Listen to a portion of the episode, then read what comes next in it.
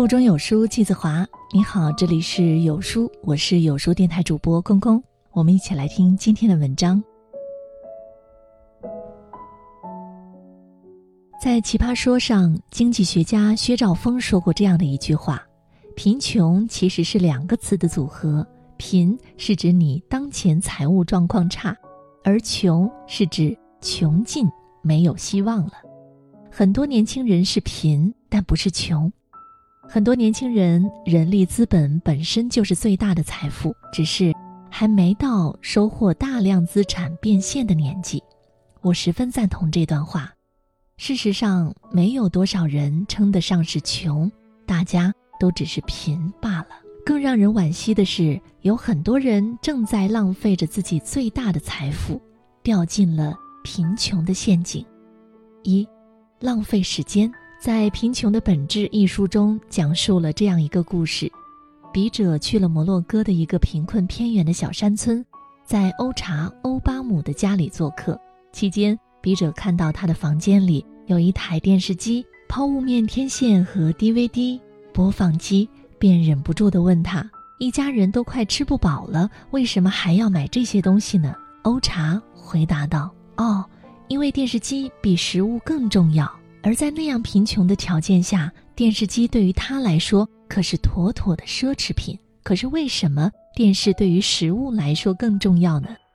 笔者在书中对于这一点是这样解释的：穷人的首要选择是让自己的生活少一点乏味，比如一台电视机或者一杯加糖茶。书中还讲到，欧查一年之中大概只有两三个月的时间是用于劳动的，其他时间都在等待劳动报酬和看电视。确实，这么说来，导致一个人贫穷的第一个原因就是。穷人的生活烦恼更多，所以他们宁愿花更多的时间去娱乐消遣。而在我们现实生活中，这不也正是我们的生活状态吗？我们总是会一边抱怨着穷，一边抱怨着工作枯燥或者压力大。可是，一旦到下班或者周末，我们就约上几个三朋好友，喝着奶茶。刷着手机，疯狂的去消遣，从不会懂得利用这些闲暇的时间去提升自己的能力，去创造更多的价值。其实，人的生命是最宝贵的，就那么短短几十年，你的财富多少，完全取决于你对时间的控制。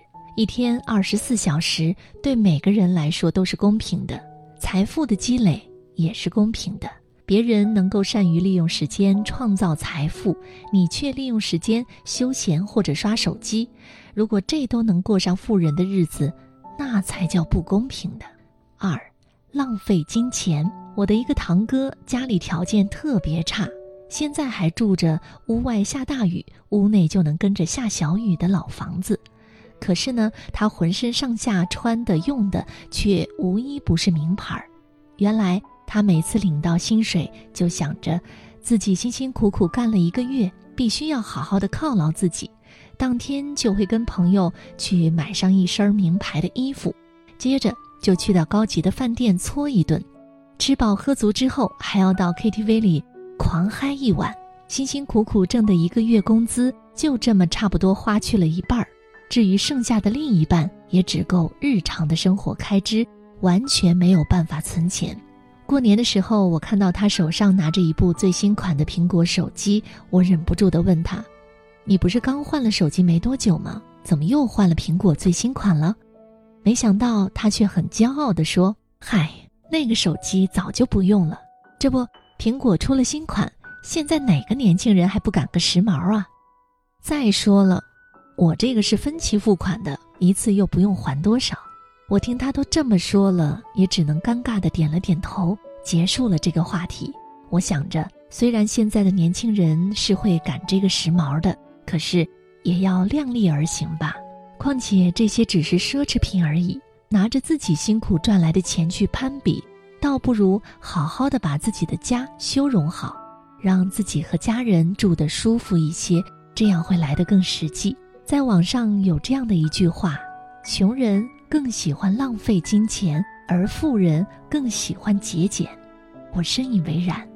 一个穷人的资本本来就比富人要低得多，而每一个穷人想要存钱，就需要不停的和自己的欲望斗争。可能他们要放弃很多新款的大牌，要放弃一顿又一顿美食的诱惑，更要忍住不买电视机、手机、奢侈品等等广告里说的美好生活，也只好摆脱这些不切实际的欲望，才可以跳出贫穷的陷阱，去积攒属于自己的财富。